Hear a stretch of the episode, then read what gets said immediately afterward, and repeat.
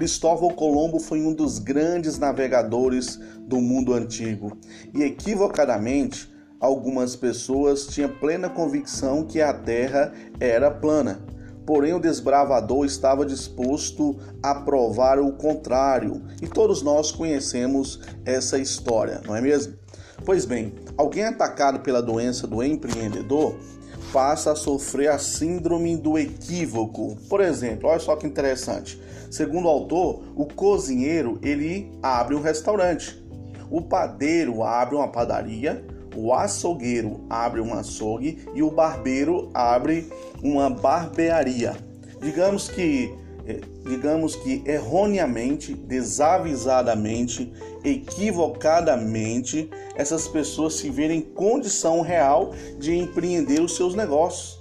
E o interessante é que na maioria das vezes essas pessoas estão no lugar certo, na hora certa, mas infelizmente naquele momento é a pessoa errada. Por quê?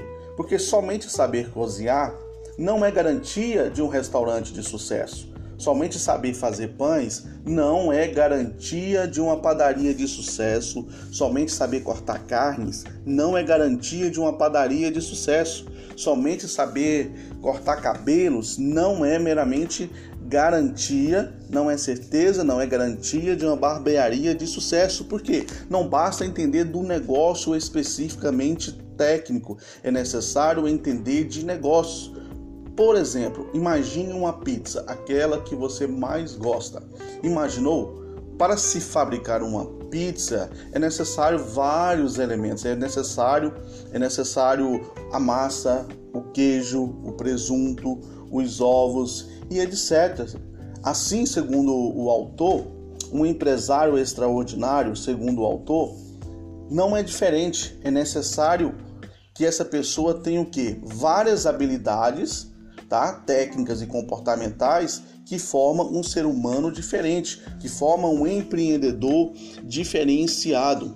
Isso faz toda a diferença. Mas infelizmente as estatísticas irrefutavelmente escancara a dura realidade de mais de 80% das empresas que nascem morrem precocemente.